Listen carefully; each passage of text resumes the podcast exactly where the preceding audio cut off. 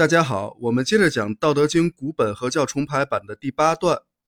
这段话的第一句是“隐德之厚者，比于赤子”，意思就是隐含深厚之德的人，可比作婴儿。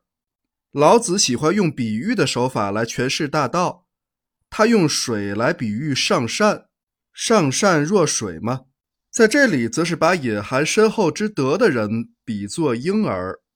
为什么比作婴儿呢？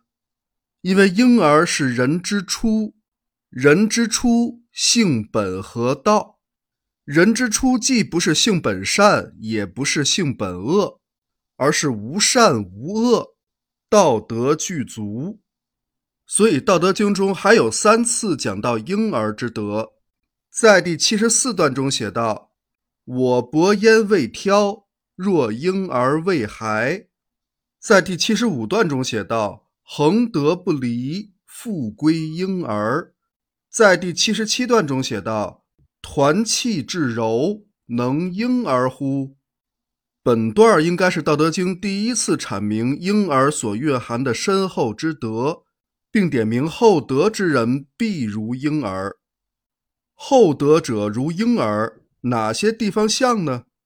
当然不是外表像婴儿一样，而是厚德者与婴儿的状态有很多相似之处。老子总结了厚德者和婴儿的几个共同特征，首先就是邮差虫蛇伏呵，绝鸟猛兽伏寇，骨弱筋柔而拙固。这句话中的很多字都非常生僻，具体怎么写，大家可以看文字。它的意思就是。毒虫蛇蝎不蛰咬，凶禽猛兽不攻击，骨弱筋柔而握得牢。第一个共同特征就是毒虫蛇蝎不蛰咬，凶禽猛兽不攻击。这是怎么回事呢？难道那些蛇蝎、禽兽之类的真的不会伤害婴儿吗？这个问题得辩证的看。养过宠物的人应该知道。一般来说，像猫、狗这样的动物对婴幼儿是很友好的，他们会对婴幼儿格外的耐心，而且宽宏大量，很少会主动招惹小孩子，只有小孩欺负他们的份儿。如果被小孩虐得受不了了，他们才会反抗，可能会吓唬一下，不见得动真格的。从这一点，我们就能大概理解老子所表达的意思，就是那些蛇蝎猛兽。不会轻易伤害厚德之人，他们对待这样的人，就像对待小孩子一样，会相对而言比较友好。当然，凡事都有例外，偶尔也会有宠物伤害婴儿的恶性事件发生，那应该是由于宠物的性格缺陷或感染了某些疾病造成的。正常情况下，一般不会那样。讲宠物和婴儿的关系。是因为这是目前人们所能接触到的直接证据。现代社会已经很少有人能接触到毒蛇猛兽了，没法证明老子的话是否准确。不过，从世界上个别野兽收养婴儿的案例来看，他们对待婴儿也有可能会网开一面。当然，这不能一概而论。老子只是在讲一种理想化的状态，毕竟人类不知道动物的想法。所以没必要去冒这个险。不过厚德者的确可以有这种福气。